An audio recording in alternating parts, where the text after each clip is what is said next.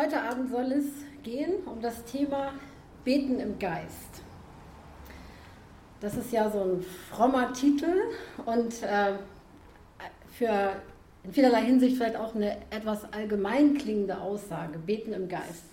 Und ich glaube, was man damit verbindet, spontan, wenn man das hört, hat ganz viel damit zu tun, was für eine gemeindliche Prägung man hat.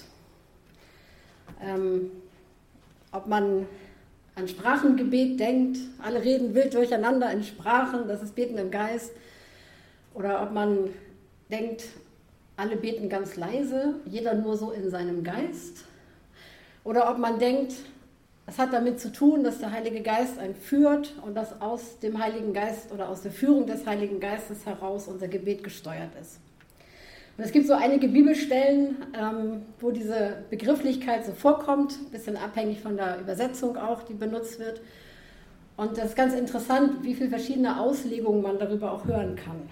Weil je nachdem eben, von welcher Prägung jemand kommt, werden diese Stellen auch dann gerne in diese Richtung ausgelegt. Sie geben das vielleicht aber vom Grundtext gar nicht immer so her. Oder manchmal ist es auch unklar, manchmal kann das Verschiedenes bedeuten. Und dem wollen wir heute Abend so ein bisschen nachspüren. Ähm, beten im Geist, das hat auf jeden Fall mit dem Geist zu tun und es hat auf jeden Fall mit Gebet zu tun. Und mit Gebet wollen wir uns hier ja auch beschäftigen.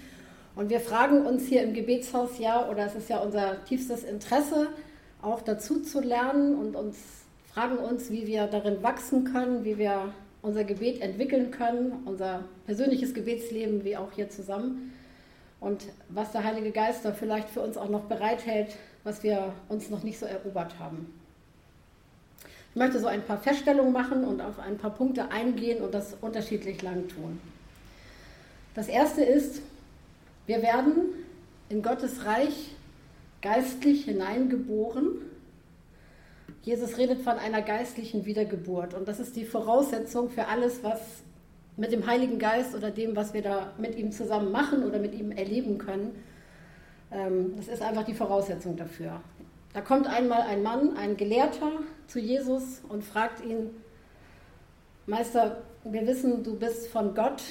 Und eigentlich weiß er gar nicht so genau, was er eigentlich fragen soll. Das ist keine richtige Frage, die er da stellt. Die Geschichte Nikodemus kommt zu Jesus in Johannes 3. Und dann sagt Jesus zu ihm, ich sage dir eins, wenn jemand nicht aus Wasser und Geist geboren wird oder neu geboren wird, kann er nicht ins Reich Gottes hineinkommen. Wir müssen geistlich neu geboren werden, aus Wasser und aus Geist, sagt Jesus hier. Wir finden im Neuen Testament eine Wiederholung auch dieser Begrifflichkeit und Jesus ähm, verwendet das selbst und auch Paulus später in den Briefen und sagt so, dass wenn das Wort Gottes zu einem Menschen gesprochen wird, dann ist das so wie ein reinigendes Bad. Der Mensch wird durch dieses Wort gereinigt. Jesus sagt später zu seinen Jüngern, ihr seid schon rein, um des Wortes willen oder wegen des Wortes, das ich zu euch gesprochen habe. Also das Wort Gottes hat so eine ungeheure Kraft, dass es einen Menschen reinwaschen kann oder dahin bringen kann, dass er rein gewaschen wird. Und hier sagt Jesus, jemand muss aus Wasser, das Wasserbad des Wortes, und aus Geist neu geboren werden. Sonst kann er das Reich Gottes nicht sehen. Oder andersrum, er kann geistlich eigentlich nicht wirklich etwas wahrnehmen. Es ist schwer, den Heiligen Geist zu erfahren. Er wirkt schon an uns, er kann alles Mögliche tun. Er muss ja auch dafür sorgen, dass wir hineingeboren werden in das Reich Gottes. Aber um dann mit ihm zu leben und mit ihm zu beten und sich von ihm leiten zu lassen, braucht es diesen Anfangspunkt, dass wir hineingeboren werden in Gottes Reich. Nun sage ich das ja nicht, weil ich glaube, dass, ähm, dass ich euch heute Abend erklären muss, dass wir eine Neugeburt brauchen. Ich gehe davon aus, dass wir das alle wissen. Aber was mir immer wieder bewusst wird oder immer wieder auffällt in meinem eigenen Leben und auch im Leben anderer Menschen, ist, dass wir, glaube ich, diese Dimension, was das bedeutet, dass wir in dieses geistliche Reich hineingeboren worden sind, oft gar nicht so in der Tiefe begriffen haben oder dass es da noch, noch etwas gibt, wo wir noch mehr in die Tiefe hineinwachsen können. Jesus sagt auch zu einer Samariterin bei einer zufälligen Begegnung, dass Gott möchte, dass er im Geist und in der Wahrheit angebetet wird. Die Zeit kommt oder sie ist schon da, wo Menschen Gott als den Vater anbeten werden. Menschen, die vom Geist erfüllt sind und die Wahrheit erkannt haben. Das sind die wahren Anbeter. Und so möchte der Vater Gott die haben, die ihn anbeten. Gott ist Geist und die, die ihn anbeten wollen, müssen ihn im Geist und in der Wahrheit anbeten. Was bedeutet das, im Geist und in der Wahrheit anbeten? Das ist eigentlich ganz einfach. Es bedeutet das, was es sagt, wenn es da so steht. Menschen, die vom Geist erfüllt sind und die die Wahrheit erkannt haben. Menschen, die in ihrem Inneren vom Heiligen Geist getrieben werden und Menschen, die ähm, auf dem Boden der Wahrheit stehen, dass sie erkannt haben, Jesus ist der einzige Weg zum Vater. Und auf, diesem, auf dieser Wahrheit stehend bete ich Jesus an. Dann sagt Jesus über den Heiligen Geist, dass er ein Helfer für uns sein soll. Er kündigt ihn an, er sagt, ich werde weggehen, aber ich werde euch den Heiligen Geist schicken. Und dieser Heilige Geist wird euch beistehen.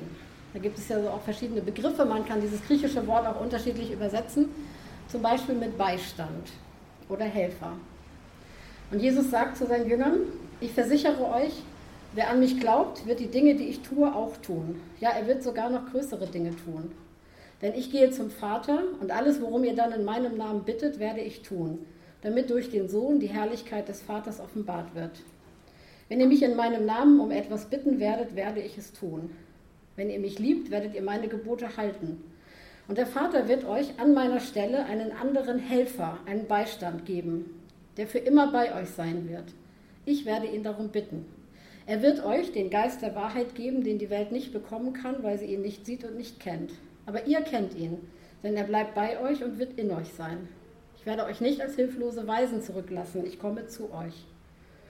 Der Helfer, der Heilige Geist, den der Vater in meinem Namen senden wird, wird euch alles weitere lehren und euch an alles erinnern, erinnern was ich euch gesagt habe. Jesus macht deutlich, der Heilige Geist, das ist nicht eine andere Person, schon gar nicht ein anderer Gott, sondern es ist eine andere Person derselben Person. Jesus sagt, ich schicke euch meinen Geist.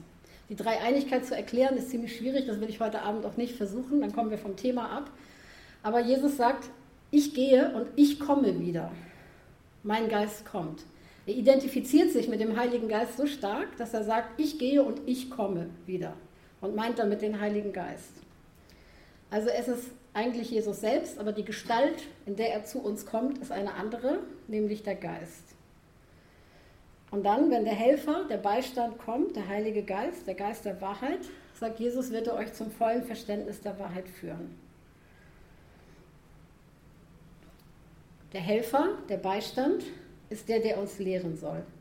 Aber in diesen Versen, die ich gerade vorgelesen habe, ähm, ist ein bisschen viel, um das auf einmal aufzunehmen, auch wenn man es kennt kommt auch Gebet vor. Also wenn wir uns mit dem Heiligen Geist beschäftigen und dass er angekündigt ist und Jesus ihn angekündigt hat und dann ist er ja auch gekommen, dann ist Gebet nicht das Erste, woran wir denken. Aber es heißt in diesem Kontext, in diesem Zusammenhang, in dem Jesus davon redet, dass er den Heiligen Geist senden wird, dass es etwas mit Gebet zu tun hat. Denn er sagt, dass Gott uns erhören wird und wir die gleichen Dinge tun werden wie er weil der Beistand zu uns kommt. Der Beistand ist also auch ein Helfer fürs Gebet. Wir kennen das auch aus anderen Bibelstellen, zum Beispiel in Römer 8, ähm, wo gesagt wird, dass der Heilige Geist uns mit unaussprechlichen Seufzern vertritt, um uns zu helfen beim Gebet. Es gibt eine Dimension, wie ich am Anfang gesagt habe, wir werden hineingeboren in Gottes Reich und manchmal ist uns vielleicht gar nicht bewusst, was das alles bedeutet. Es gibt eine Dimension, von der ich glaube, dass wir niemals auslernen werden und die unser Gebetsleben sehr spannend macht. Und ich will noch, ein, noch eine Passage aus der Bibel zitieren, aus dem 1. Korintherbrief Kapitel 2. Es heißt ja in der Schrift, kein Auge hat je gesehen, kein Ohr hat je gehört und kein Mensch konnte sich jemals auch nur vorstellen, was Gott für die bereithält, die ihn lieben. Uns aber hat Gott dieses Geheimnis durch seinen Geist enthüllt. Durch den Geist, der alles erforscht, auch die verborgensten Gedanken Gottes. Nur Gottes Geist ist dazu imstande. Denn genauso wie die Gedanken eines Menschen nur diesem Menschen selbst bekannt sind, und zwar durch den menschlichen Geist, genauso kennt auch nur der Geist Gottes die Gedanken Gottes. Niemand sonst hat sie je ergründet. Wir aber haben diesen Geist erhalten, den Geist, der von Gott kommt, nicht den Geist der Welt. Darum können wir auch erkennen, was Gott uns in seiner Gnade alles geschenkt hat. Und wenn wir davon reden, tun wir es mit Worten, die nicht menschliche Klugheit, sondern die der Geist Gottes uns lehrt. Wir erklären das, was Gott uns durch seinen Geist offenbart hat, mit Worten, die Gottes Geist uns eingibt. Ein Mensch, der Gottes Geist nicht hat, lehnt ab, was von Gottes Geist kommt. Er hält es für Unsinn und ist nicht in der Lage, es zu verstehen, weil ihm ohne Gottes Geist das nötige Urteilsvermögen fehlt. Wer hingegen den Geist Gottes hat, ist imstande, über alle diese Dinge angemessen zu urteilen, während er selbst von niemand beurteilt werden kann. Es heißt ja in der Schrift, wer hat jemals die Gedanken des Herrn ergründet und wer wäre imstande, ihn zu belehren? Wir jedoch haben den Geist Christi bekommen, sodass uns seine Gedanken nicht verborgen sind. Ist wieder ein bisschen lang, um das auf einmal zu behalten, aber die Hauptaussage, die, auf die ich das, unser Augenmerk richten möchte, ist folgende. Niemand weiß, was ein Mensch denkt. Ich kann nicht in den Kopf eines anderen Menschen hineingucken und ihr auch nicht in meinen. Und genauso ist es doch auch mit Gott. Nur Gott selbst weiß, was er denkt. Aber dann kommt eine ungeheure Aussage, die Paulus hier macht. Er sagt, aber wir haben Gottes Geist empfangen damit wir wissen, ich will das jetzt mal so ganz menschlich ausdrücken, was in Gottes Kopf vor sich geht. Wir haben diesen Heiligen Geist empfangen, der bis in die Tiefe hinein erforscht, was in Gott ist. Und ich, wenn ich über dieses Thema nachdenke, beten im Geist oder über, diese, über diesen Begriff, dann ist das eines der ersten Sachen, die mir persönlich einfallen. Dass ich denke, wenn ich, wenn ich bete, dann möchte ich wissen, was auf Gottes Herz ist. Wenn ich bete, dann möchte ich wissen, was Gott denkt.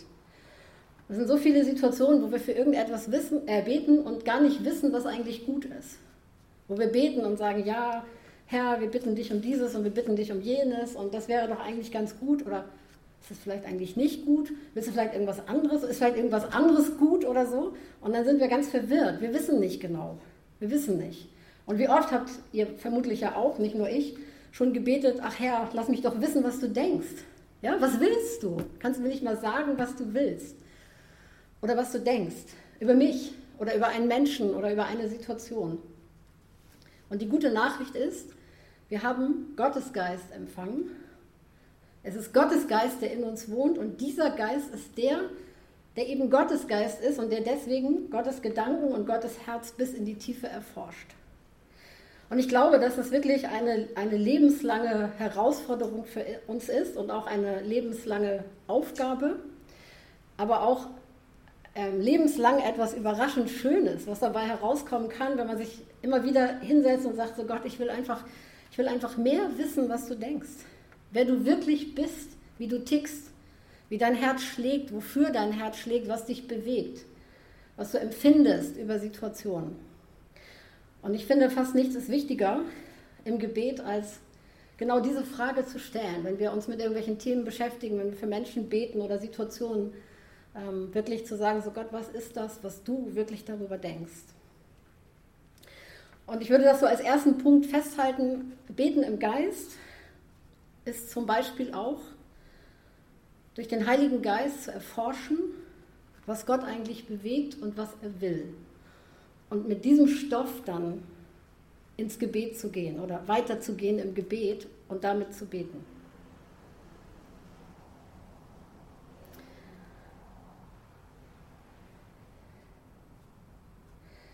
In Römer 8 heißt es, ähm, in einem Vers, den ich merkwürdigerweise hier irgendwie nicht auf meinem Konzept stehen habe. Ich bin ganz verwirrt. Also, in dem bekannten Kapitel von Römer 8 heißt es in Vers 26, der Geist nimmt sich auch unserer Schwachheit an, denn wir wissen nicht, was wir bitten sollen, wie es sich gebührt. Aber der Geist selbst verwendet sich für uns in unaussprechlichen Seufzern. Der aber die Herzen erforscht, weiß, was der Sinn des Geistes ist, denn er verwendet sich für Heilige Gott gemäß. Das ist jetzt die alte Elberfelder Übersetzung. knüpft ein bisschen an an das, was ich eben gesagt habe aus dem ersten Korintherbrief, ähm, geht aber noch ein bisschen weiter. Der Heilige Geist als Beistand im Gebet sieht, dass wir schwach sind, dass wir oft gar nicht wissen, was wir beten sollen und dass wir oft gar nicht richtig beten können. Manchmal sind wir vielleicht auch einfach zu erschöpft oder zu verzweifelt oder zu gefangen in einer Situation. Es können so viele Ursachen äh, da sein dafür. Aber er sieht, dass wir schwach sind. Und der Heilige Geist hat die Aufgabe, unter anderem, dass er sich unserer Schwachheit annimmt. Er ist ein Beistand, der uns einfach unter die Arme greift, im wahrsten Sinne des Wortes, und der uns hilft zu beten. Und ich glaube, dass auch das Beten im Geist ist. Beten mit dem Heiligen Geist, kann man vielleicht sagen. Der Heilige Geist hilft uns. Wir können ihn darum einfach konkret bitten und sagen, Heiliger Geist, hilf mir jetzt zu beten. Ich bin ratlos, ich bin müde, ich kann nicht, ich bin verzweifelt, ich bin gedanklich gefangen, ich bin abgelenkt und unkonzentriert oder ich, ich habe keine Ahnung, was ich beten soll oder wie ich beten soll, was auch immer das Ding ist, aber hilf du mir. Hilf du mir. Und diese Bibelstelle sagt uns, Paulus sagt uns in dieser Bibelstelle, dass der Heilige Geist sowas wie ein Übersetzer für uns ist. Also zum einen hilft er uns auf und zum anderen, er sieht, wenn da nichts Vernünftiges mehr kommt bei uns sozusagen, in Anführungszeichen nichts Vernünftiges, er nimmt das und er übersetzt das. Es ist wie ein, ein tiefes Seufzen oder Stöhnen, was aus unserem Herzen kommt. Und der Heilige Geist betätigt sich als Übersetzer. Und er übersetzt das in, in das richtige Gebet Gott gegenüber. Und das bedeutet, Gott erhört dieses Gebet. Er hört es und er kann das Richtige daraus machen. Und nochmal wird hier auch über den Heiligen Geist gesagt, der die Herzen erforscht, der unsere Herzen also erforscht, der weiß, was in unserem Herzen sich bewegt, der kennt aber auch das, was sich in Gott bewegt.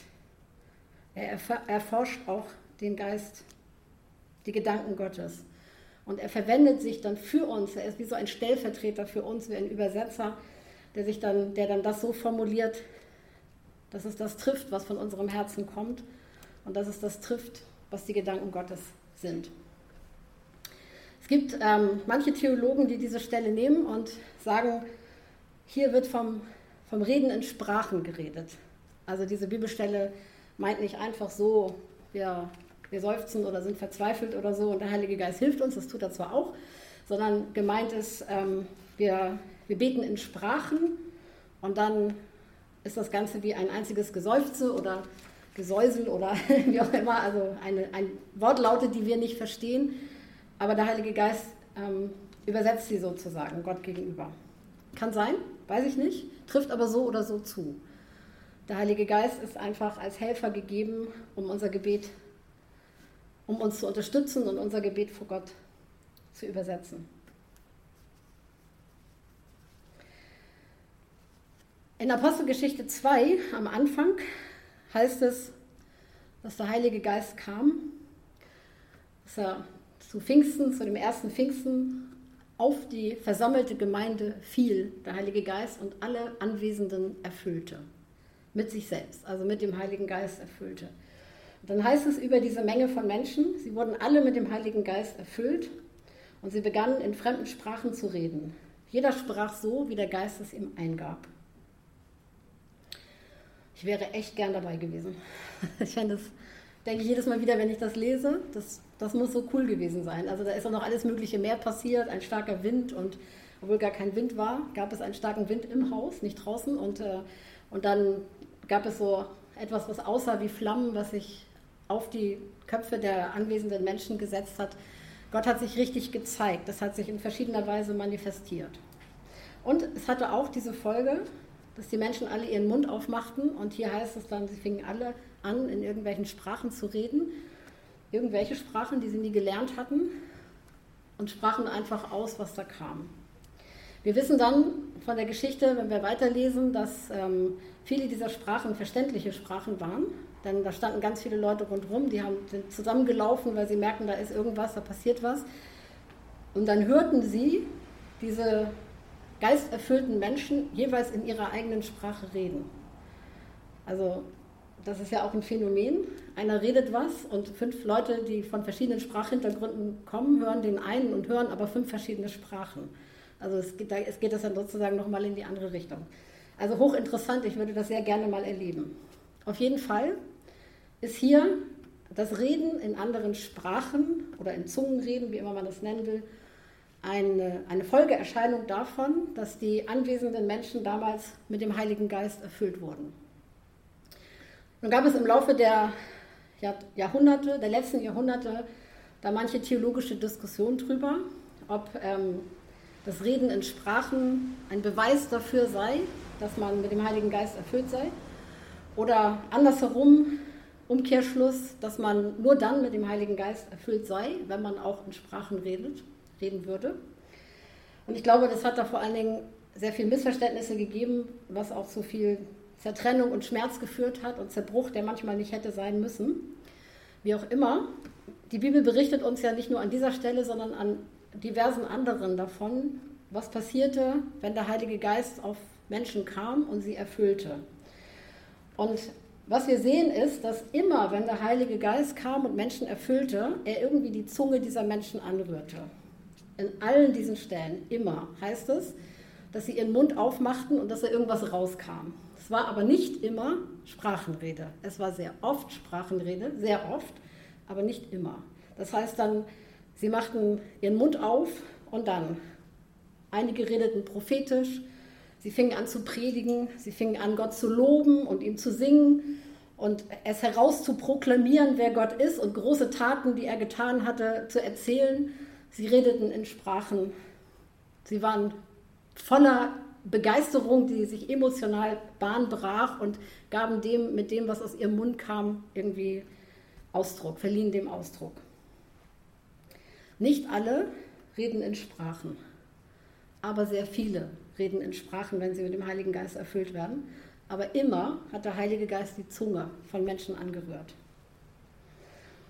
Und dann ging es so ein paar Jahre weiter. Menschen wurden im Heiligen Geist erfüllt. Weitere Menschen wurden im Heiligen Geist erfüllt und noch weitere Menschen wurden im Heiligen Geist erfüllt und viele wurden wieder erfüllt. Und dann gab es so erste Anleitungen. Paulus schreibt an die Gemeinde in Ephesus zum Beispiel, besauft euch nicht, oder trinkt euch keinen Rausch an. Stattdessen lasst euch vielmehr vom Geist Gottes erfüllen. Ermutigt einander mit Psalmen, Lobgesängen und von Gottes Geist eingegebenen Liedern. Singt und jubelt Gott aus tiefstem Herzen.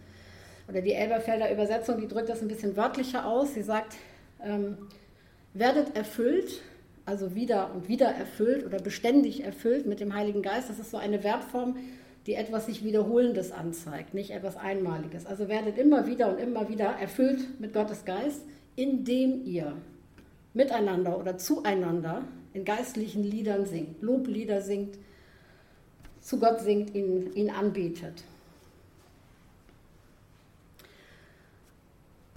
Dann gibt es Regeln, die nötig werden, weil Dinge ein bisschen entgleiten oder unordentlich werden in, in Zusammenkünften der Gemeinde, der ersten Gemeinden. Dann schreibt Paulus an die Gemeinde in Korinth einen Brief, er hat mehrere an diese Gemeinde geschrieben und im ersten Korintherbrief ähm, schreibt er, ich, ich lobe euch dafür, ich finde das super, dass ihr, dass ihr so viele verschiedene Gaben habt. Gott hat euch so gesegnet damit, mit geistlichen Gaben, mit vielfältigen verschiedenen Gaben und ihr übt sie aus. Das muss eine total starke Gemeinde gewesen sein. Es war ein bisschen chaotisch, aber es muss eine ganz starke Gemeinde gewesen sein, die Paulus total positiv auch bewertet, ähm, die er mochte. Und er hat auch nicht gesagt, irgendwie hört irgendwie auf, irgendwas zu tun oder so, weil das entgleitet ja alles. Er sagt, es ist super, dass ihr das macht, aber jetzt ein bisschen Struktur bitte. Ein bisschen Ordnung. Da gibt es ein paar Regeln zu beachten. Und, ähm, und da hat er auch ganz, ganz nette Ausdrucksweisen, weil in seiner Abhandlung im Kapitel 14 sagt er am Ende in Vers 20, Geschwister, seid doch nicht wie Kinder, ja, in dem, wie ihr damit umgeht. Seid doch nicht wie Kinder. Also seid doch mal bitte ein bisschen vernünftig. Und Paulus unterscheidet in diesem Kapitel, in dem er so Instruktionen gibt, um wie, wie mit verschiedenen Geistesgaben in der Gemeinde umgegangen werden soll, zwischen zwei verschiedenen Einsatzformen des Sprachengebets oder des Sprachenredens, nämlich zwischen Sprachenreden und zwischen in Sprachen beten. Und wenn man dieses Kapitel etwas oberflächlich liest äh, oder voreingenommen liest, dann entgeht einem diese Unterscheidung vielleicht. Und Paulus versucht so zu erklären, was für Auswirkungen das hat, wenn Leute einfach, also ist ja eine Gabe, die Gott mir gegeben hat, also tue ich einfach irgendwas damit, so wie es mir kommt und wie es mir gerade beliebt oder so. Und er versucht so zu, zu erklären, darauf hinzuweisen, wohin das führt, dass es Menschen abschrecken kann und dass es seine Wirkung auch einfach verfehlt. Und er sagt, ich möchte, dass das Ganze ausgeübt wird, wie alle anderen Gaben auch. Nichts soll unterdrückt werden, nichts soll zurückgehalten werden, aber es soll alles in Ordnung geschehen. Und er sagt, wenn ein Mensch diese Gabe hat und in Sprachen redet, dann soll es so sein, dass alle, die das hören, auch was davon haben. Macht ja keinen Sinn, wenn da einer steht und dann Abracadabra, Kadabra, Kaabra, Kadabra und alle sagen so, okay, wohin hier gelandet? Ja, da hätte ich ja vielleicht lieber ins Kino gehen können oder ein schönes Buch lesen oder so, weil was soll denn das? Ich verstehe das ja überhaupt nicht. Und in der Gemeinde in Korinth war es offensichtlich nicht so brav, wie ich das eben gerade dargestellt habe oder so. Es muss chaotisch gewesen sein. Vielleicht haben die Leute durcheinander geschrien, weil sie sagten, ich habe auch irgendeine Sprachenrede und die muss jetzt loswerden und einer hier und einer von da und alle gleichzeitig und so. Ich war auch mal in so einer Gemeinde vor vielen Jahren. Ich habe das mal erlebt. Ich war, ich schon einiges, habe schon einiges gesehen, aber ich war wirklich geschockt. Da sind die Leute irgendwie auf die Stühle gestiegen, um über die anderen noch rüber zu schreien, weil sie sich nicht gehört fühlten. Das war wirklich sehr chaotisch und es hat wirklich so gar keinen Sinn gemacht. Es war ein einziges Geschrei, irgendwann hörte das wieder auf und man hat nichts davon gehabt. Ja, wozu? Also was?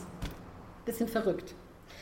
Und ungefähr sowas oder was in der Art hatte Paulus offensichtlich vor Augen, als er das sagte, Leute, die Gabe ist gut, der Einsatz ist richtig, aber bitte, einer nach dem anderen und das Ganze in Ordnung, in einer Ordnung. Und er sagt, es muss effektiv sein.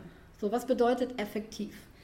Effektiv bedeutet, wenn jemand etwas, eine Eingebung sozusagen bekommt und hat den Eindruck, er soll das aussprechen in Sprachen, in irgendwelchen Sprachen, in einer Sprache, die er selber nicht versteht und wo er erstmal davon ausgehen muss, alle anwesenden Zuhörer verstehen das auch nicht, dann braucht diese Anrede in der fremden Sprache eine Übersetzung, also eine Auslegung nennt die Bibel das. Und dann soll es so sein, dass einer zur Zeit redet und der muss auch dafür Sorge, sagen, dafür Sorge tragen, dass das, was er in Sprachen geredet hat, übersetzt wird, dass es ausgelegt wird. Und auch das ist wieder eine Gabe, erklärt Paulus, die Gott auch Menschen gibt oder der Heilige Geist auch Menschen gibt. Dass der eine die, hat die Gabe, in Sprachen zu reden und ein anderer hat die Gabe, das auszulegen.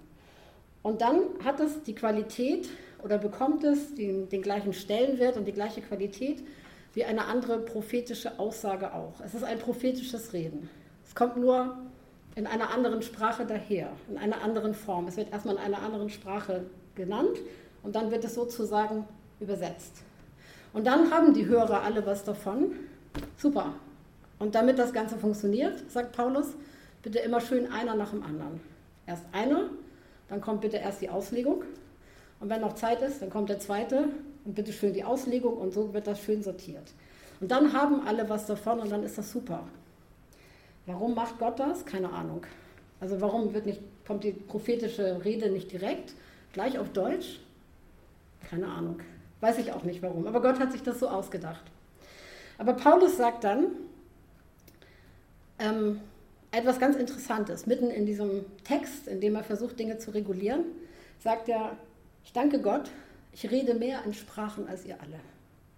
Das ist schon eine steile Aussage. Paulus hat ein gutes Selbstbewusstsein in vielen Dingen.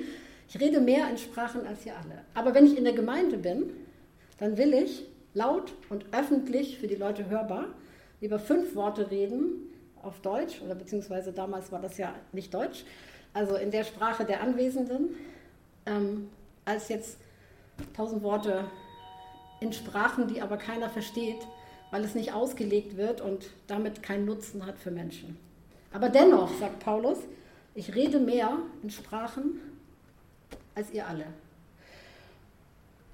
Und er sagt, wenn ein Mensch eine Sprache, also in Sprachen reden kann, und er hat aber keine, keine Auslegung, ich will jetzt mal der Erklärung halber anfügen, er empfindet auch nicht, dass es jetzt etwas ist, das er nach vorne gehen soll und eine Botschaft hat für alle ein, ein, eine prophetische Rede, die wirklich von allen gehört werden soll. Die braucht dann eine Auslegung, sondern das ist einfach etwas ist, was so aus ihm herausfließt oder von Gott in ihn hineinfließt und aus ihm herausfließt, dann, sagt Paulus, soll er reden, aber er soll das bitte für sich allein tun und für Gott.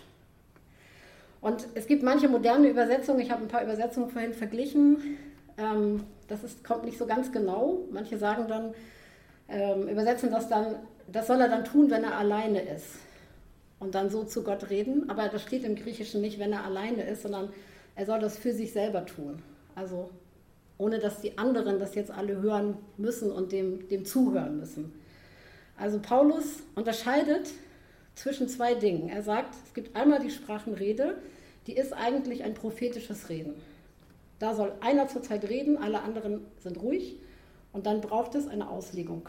Und dann hat es den gleichen Stellenwert und die gleiche Qualität wie ein prophetisches Wort sonst auch. Und dann gibt es aber auch noch das Sprachenreden, ich nenne das jetzt mal das in Sprachen beten. Das ist nicht dafür gedacht, dass Menschen zuhören. Es ist nicht verboten, dass Menschen das hören, aber das ist nicht der Zielpunkt, dass Menschen das hören. Ähm, das heißt, damit sollte sich auch niemand in den Mittelpunkt spielen oder in den Vordergrund spielen oder so, sondern das ist etwas, das ist einfach etwas, das der Kommunikation zwischen dir persönlich und Gott dient. Eine Art Gebetssprache. Ich weiß nicht, ob ihr damit so Erfahrung habt.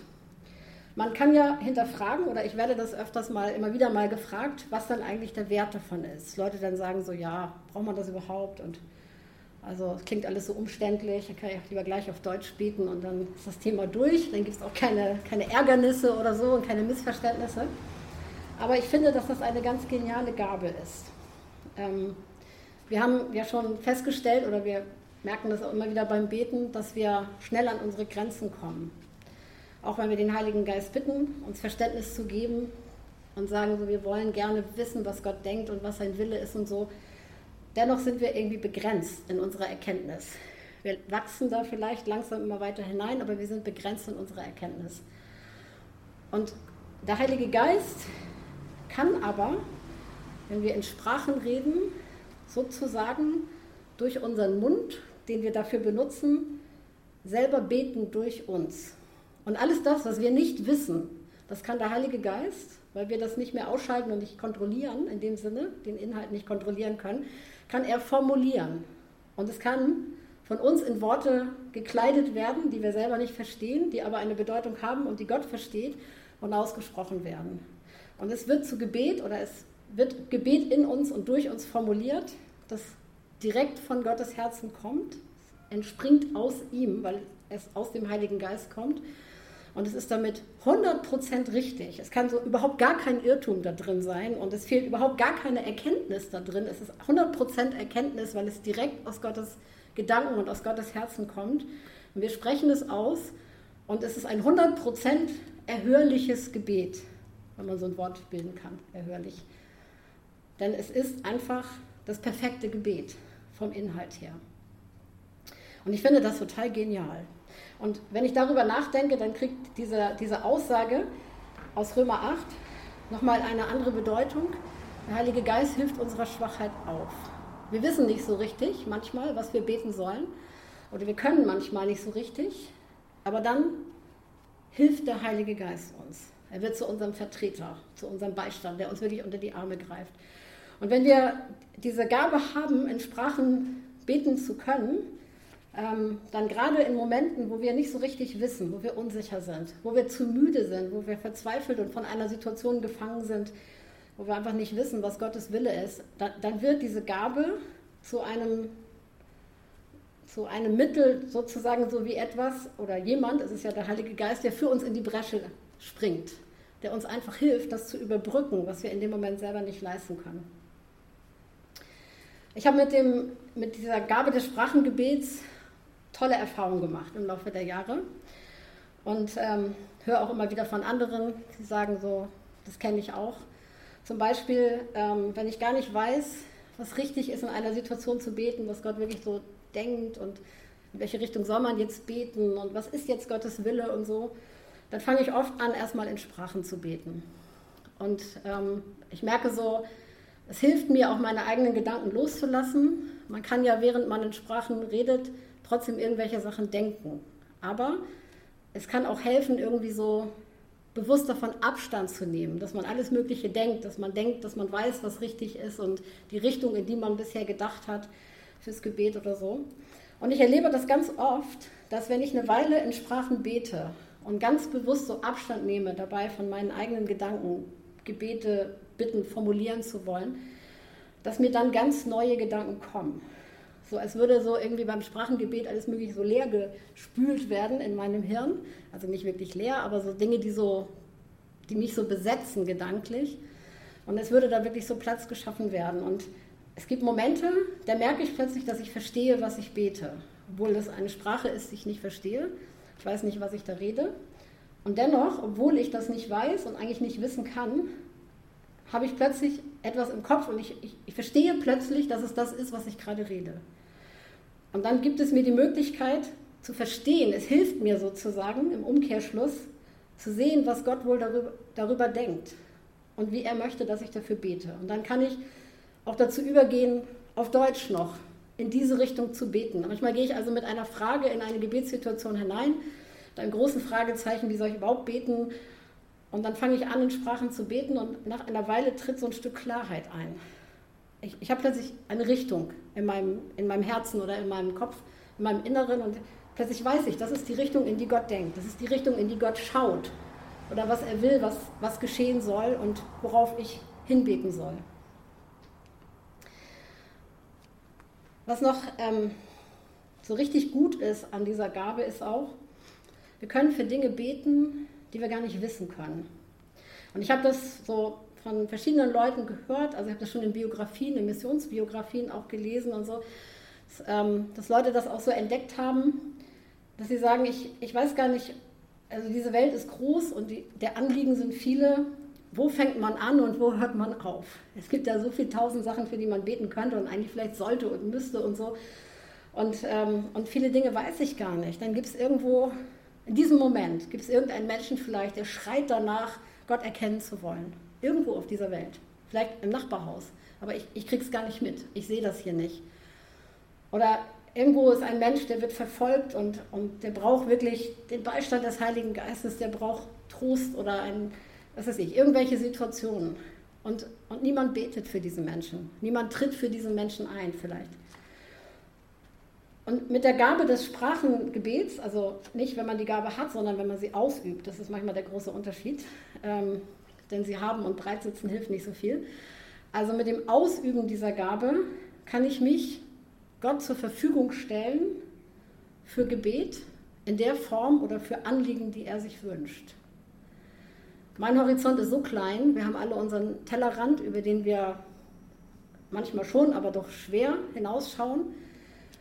Aber Gott kann uns benutzen, wenn wir uns ihm zur Verfügung stellen und unseren Verstand und unser Wissen, unser begrenztes Wissen loslassen und sagen, okay Gott, was immer du durch mich gebetet haben willst, was immer du willst, dass ich bete, das will ich jetzt beten. Ich stelle mich dir wirklich zur Verfügung. Und es gibt Menschen, ich bin da ganz beeindruckt, ich gehöre nicht ganz so zu denen, wie ich das jetzt skizziere, aber ich habe solche Menschen schon getroffen, die sagen, das machen sie eine Stunde am Tag. Sagen sie, Gott, diese Stunde gehört dir. Also in aller restlichen Zeit bete ich die Sachen, die ich wichtig finde oder wo ich denke, dass du das willst oder wo ich finde, dass es so wichtig ist, dass du das bitte prioritär behandeln solltest, Gott. Aber ich gebe dir eine Stunde am Tag, da betest du durch mich, also du durch deinen Geist bete ich, was du gebetet haben willst. Und ob das jetzt für China ist oder die Türkei oder einen verzweifelten Menschen im Nachbarhaus, das erfahre ich vielleicht niemals. Und, ähm, und das ist schon auch ein Stück Hingabe, zu sagen, so, okay, ich, ich muss meinen Verstand in diesem Fall sozusagen draußen lassen. Also nicht draußen lassen, aber es wird jetzt nicht von meinem Verstand kontrolliert und gesteuert. Aber ich stelle mich dir zur Verfügung, damit die Dinge gebetet werden, von denen du möchtest, Gott, dass sie jetzt in diesem Moment gebetet werden. Und ich, ich stelle mir das manchmal vor. Also manchmal vielleicht sagt Gott einem das beim Beten, dann merkt man das vielleicht tatsächlich auch, wie so eine Auslegung für einen selbst, wofür man gerade betet. Aber meistens hat man keine Ahnung, wofür man betet. Und ich finde das total spannend. Vielleicht habe ich heute für die Inuits gebetet. Ja, oder für, für eine Erweckung in der Türkei. Oder, oder dass irgendeine Mauer in einem Land fällt, wo man von alleine, also was, was man nie beten würde, weil man sich überhaupt nicht vorstellen kann, dass das jemals geschehen könnte. Da betet man mit einem solchen Glauben und einer solchen Überzeugung, einer solchen Sicherheit, weil es die richtigen Dinge sind, weil sie direkt von Gott kommen. Ähm, und man kann sie mit dem eigenen Verstand und mit dem eigenen Unglauben nicht aushebeln, sondern man betet sie einfach. Und jede Sekunde und jeder Satz ist etwas, was von Gott kommt, was total in Gottes Willen ist und deswegen sozusagen geliebt wird, von Gott zu hören und geliebt wird, von ihm zu erfüllen. Und ich finde das eine total fantastische Vorstellung. Wir denken ja oft darüber nach, wie, wie können wir unser Gebet effektiver machen, wie können wir effektiv beten. Und ähm, dann ringen wir eben darum, Gott, was ist dein Wille und wie willst du, dass wir dafür beten? Und das ist auch gut so. Das ist gut so, weil wir sollen ja auch hineinwachsen in diese Erkenntnis. Ähm, und es geht letztendlich ja natürlich nicht darum, dass wir unseren Verstand an der Garderobe abgeben oder ihn ausschalten in unserem Glauben oder beim Beten. Aber es diese, diese Gabe des Sprachenredens führt dazu, dass das Ganze sich nicht, äh, dass es nicht begrenzt wird von dem, was wir mit unserem Verstand steuern und was wir einfach wissen, sondern es geht über das hinaus, beinhaltet das, was Gott weiß. Eine Schlussbemerkung dazu. Im 1. Korintherbrief im Kapitel 12, wo Paulus also anfängt über die Gaben zu reden und so aufzählt, was es zum Beispiel für Geistesgaben gibt, da sagt er, ihr seid ja alle so wie Glieder an einem Leib. Ihr seid alle so, man kann das in einem Bild ausdrücken, so wie Körperteile von einem Körper. Und alle Gaben sind wichtig. Es kann jetzt nicht einfach einer zum anderen sagen, ja, dich brauche ich nicht.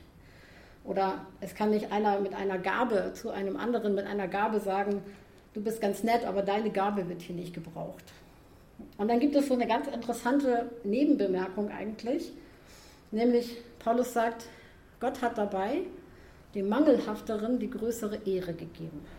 Er sagt so, wenn wir uns für etwas schämen, ich drücke das mal ein bisschen neudeutsch aus, ähm, alles das, wofür wir uns schämen am Körper, das umkleiden wir mehr. Ja, das lassen wir immer schön bedeckt.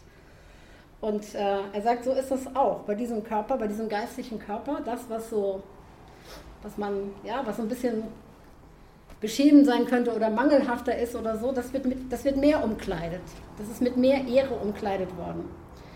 Und ich habe da schon manchmal so drüber nachgedacht, manche Gaben, die finden wir so ganz wundervoll. Also Leute ähm, streben meistens in einer Gemeinde alle nach den gleichen Gaben. Also so bestimmte Gaben, die sind total attraktiv. Aus irgendwelchen Gründen findet man die ganz attraktiv. In manchen Gemeinden wollen alle Leiter sein oder in manchen Gemeinden wollen alle die super Lobpreiser sein und andere Sachen finden sie, oh nee, also bloß nicht Kuchen backen oder Klos putzen oder so. Oder manche Gemeinden sagen dann auch, nee, also solche unkontrollierbaren Sachen, so, das ist ja so, so hässlich, wenn da einer in Sprachen redet, das ist ja furchtbar, wenn man dem zuhört. Da kommt dann so ein Abracadabra und das ist ja irgendwie, oh, ja, also so, es wird ganz unterschiedlich bewertet. In manchen Gemeinden ist es auch genau andersrum. So, an Sprachen, ja, du kannst nicht in Sprachen reden, dann bist du ja nicht mit dem Heiligen Geist erfüllt und so. Also das ist ja so das Beste und damit qualifizierst du dich und so. Aber so andere Sachen so, ach Lehre, ach das ist so trockenes Wort und so, muss nicht sein. Ich weiß nicht, ob Paulus an eine bestimmte Gabe gedacht hat, als er das geschrieben hat, aber ich finde das einfach eine interessante Feststellung, dass wir manche Sachen so hoch verehren und denen dann sehr viel nachstreben und manche Sachen dabei schnell mal hätten überfallen lassen und sie irgendwie als ja nicht so wichtig oder so empfinden. Aber Paulus sagt, alle Gaben kommen vom Heiligen Geist. Der Geist teilt aus, wie er will. Und das heißt, alle Gaben sind wichtig, weil Gott nichts erfindet, was irgendwie dumm wäre, unwichtig oder nichts, wo wir als Menschen das Recht hätten zu sagen, das brauchen wir aber nicht. Also wenn Gott beschlossen hat, dass, dass es gebraucht wird und es deswegen eingesetzt hat, dann heißt es, es ist wichtig. Und dann können wir nicht einfach kommen und sagen, das passt uns nicht aus irgendwelchen Gründen, das finden wir peinlich oder blöd oder unkontrollierbar oder, oder was, ist auch, was auch immer ähm, und können es nicht einfach aussortieren. Und im Hinblick darauf, dass es so heißt, dass dem Mangelhafteren wird größere Ehre gegeben, ähm, es gibt Gaben, die sind stärker anfällig dafür, dass menschliche Irrtümer sich einbauen. Also wenn wir über Prophetie nachdenken zum Beispiel, das soll kon kontrolliert und geprüft werden, ist aber gar nicht so einfach. Es ist gar nicht so einfach, wirklich zu prüfen, ist das jetzt ein Wort von Gott oder nicht? Oder ist das doch irgendwie die Erfindung eines Menschen oder kommt da ein Wort von Gott und dieser Mensch hat das dann haltlos in die falsche Richtung ausinterpretiert und wir können das gar nicht auseinanderklamüsern, das ist gar nicht so einfach. Ähm, und da sind manche Gaben, die nach außen sehr schön aussehen, aber die ein starkes Potenzial haben, eigentlich mangelhaft zu sein oder sein zu können, also weil sie anfällig für menschliche Irrtümer sind. Und es gibt andere Gaben, da hat das keine Auswirkung, wenn das so ist. Also wenn ich in Sprachen rede, und wenn ich mich 5000 Mal irre bei irgendwas, was ich gerade spreche, das werde ich nicht mal merken, weil ich das ja nicht verstehe, gar nicht kontrollieren kann, das hat überhaupt keine negative Auswirkung. Der menschliche Irrtum da drin, falls da einer drin wäre, der würde überhaupt gar keine Auswirkung haben. Der Einzige, der mir zuhört, ist Gott. Der Einzige, der das versteht. Und der hört nicht nur, was ich sage und gibt mir das selber ein, sondern der hört auch meine Bereitschaft, mich mit diesem Gebet zur Verfügung zu stellen. Der hört auch mein Herz in dem Moment. Und das ist, was er hören will. Und das mag nach außen auf den ersten Blick noch so mangelhaft aussehen oder so unattraktiv oder so in den Augen mancher Leute, aber es ist, ähm, es ist etwas, was von Gott gewollt ist und etwas, was von Gott ganz stark geehrt ist und was sehr effektiv ist. Und ähm, wir haben hier für das Gebetshaus, wir haben keine, bisher keine wirkliche Regelung oder so, wie wir damit umgehen, aber wir sagen ganz grundsätzlich, wir, wir wollen selbstverständlich, dass alles das, was Gott gibt, was Gottes Geist gibt, dass das auch Raum findet, dass das auch ausgeübt werden kann. Und hier dreht sich alles um Gebet und deswegen ist für uns interessant diese Seite oder diese Schiene des Sprachengebets. Nicht so sehr die Geschichte mit der Sprachenrede, die eigentlich prophetische, eine prophetische Gabe ist, kann auch vorkommen, aber das steht nicht so im Vordergrund. Und ich frage mich das manchmal, ähm, was machen Menschen eigentlich, wenn sie diese Gabe des Sprachengebets empfangen haben? Also ich kenne viele solche Menschen und ich kenne viele Menschen, die sagen, das habe ich mal irgendwann, also in 1983, als der Heilige Geist so nach mir griff und dann mich umgefallen und dies und jenes oder so, und werden irgendwelche Geschichten erzählt, oder es ging ganz ruhig vonstatten und ich war ganz verzückt in meinem Inneren und ich merkte plötzlich, Gott liebt mich und dann habe ich irgendwie angefangen in Sprachen zu reden oder jemand hat mir die Hände aufgelegt und dann war das irgendwie so, ähm, was machen wir damit? Und ich habe das vorhin schon in so einem Nebensatz gesagt, eine Gabe, die wir haben, nützt uns nichts, wenn wir sie nicht ausüben. Und ich habe den Eindruck, ich weiß nicht, ob das stimmt, es gibt da keine statistische Erhebung drüber, glaube ich, aber ich habe den Eindruck, dass, dass wenn es um Sprachengebet geht, es eine von den Gaben ist, die mit am wenigsten ausgeübt ist, in Relation dazu, wie viele Menschen sie haben. Nicht alle Menschen reden in Sprachen, wenn sie mit dem Heiligen Geist erfüllt sind, aber sehr, sehr viele. Was machen alle diese Menschen mit dieser Gabe? Üben wir das aus? Setzen wir das wirklich ein? Als eine Form des Gebets, die von Gott wichtig empfunden wird. Alle diese Gaben sind wichtig. Gott hätte sie nicht eingesetzt. Sie sind wichtig und zwar nicht nur für den Einzelnen ganz persönlich, sondern Paulus sagt hier, das ist ein Leib. Und jede dieser Gaben, also auch das Sprachenreden und Sprachengebet, ist eine Funktion, die der Leib insgesamt und für, für alle zusammen braucht. Also es ist nicht nur eine Frage, du gehst in dein Kämmerlein und dann geht es dir nicht so gut und dann kannst du dich im Heiligen Geist selber erbauen, wenn du da jetzt zehn Minuten in Sprachen redest und so und dann geht es dir wieder emotional ein bisschen besser. Kann auch funktionieren. Aber das ist nicht das, wovon Paulus redet, sondern er sagt, das ist eine Gabe, das ist eine, ein Körperteil am Leib auch, eine Funktion, die der Leib insgesamt braucht, baut den einzelnen Menschen auf, der es ausübt, aber das ist nicht das Entscheidende, sondern es soll ja dem Leib dienen, dem gesamten Körper dienen. Und deswegen ist es eine wichtige Frage ähm, an uns, was wir damit machen. Also zum einen ähm, zu sagen, so, wenn ich diese Gabe nicht habe, kann auch sein, dass Gott sie mir gar nicht geben will, aber die Wahrscheinlichkeit, dass Gott sie mir geben will, ist ziemlich hoch, weil das eine Gabe ist, die einfach ganz offensichtlich die meisten Menschen empfangen. Bete ich darum und sage ich so, Gott, ähm, will ich nicht einfach so drüber weggehen oder so, sondern ich ich, ich, ich, bete darum, dass du mir das gibst. Also wenn du willst, dass ich das auch habe, dass ich diese Gabe auch habe und ausübe, dann, dann will ich jetzt wirklich anfangen darum zu beten, dass du mir diese Gabe auch gibst. Und wenn, wenn wir diese Gabe haben, dann was machen wir damit? Wie üben wir sie aus? sind wir verantwortlich im Umgang damit, dass wir diese Gabe bekommen haben. Und das ist ja wie so ein anvertrautes Fund. Ihr kennt dieses Gleichnis, ähm, wo Jesus diese Geschichte erzählt. Da ist ein Hausherr, ein, ein, ein Besitzer, und der geht auf Reisen und dann vertraut er seinen Knechten eine bestimmte Menge Talente an.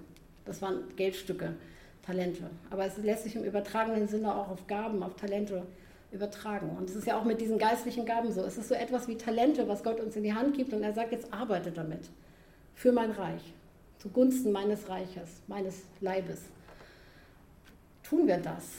Oder sind wir vielleicht manchmal diese, dieser Mann aus dem Gleichnis, der, der sagt so, pff, also es gehört sowieso alles meinem Herrn und jetzt soll ich auch noch für den arbeiten und so, das ist mir alles so anstrengend oder wie auch immer. Und dann nimmt er dieses, diesen Sack mit Geld und vergräbt ihn einfach.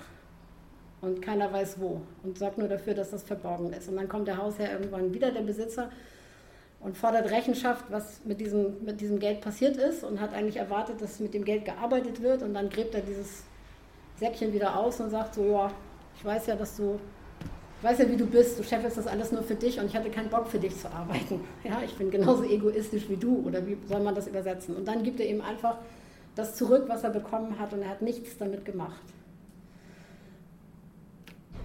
Was machen wir mit dieser Gabe, wenn wir sie haben? Setzen wir das wirklich ein? Und ich glaube, dass das Gebetshaus wirklich einen tollen Raum bietet dafür.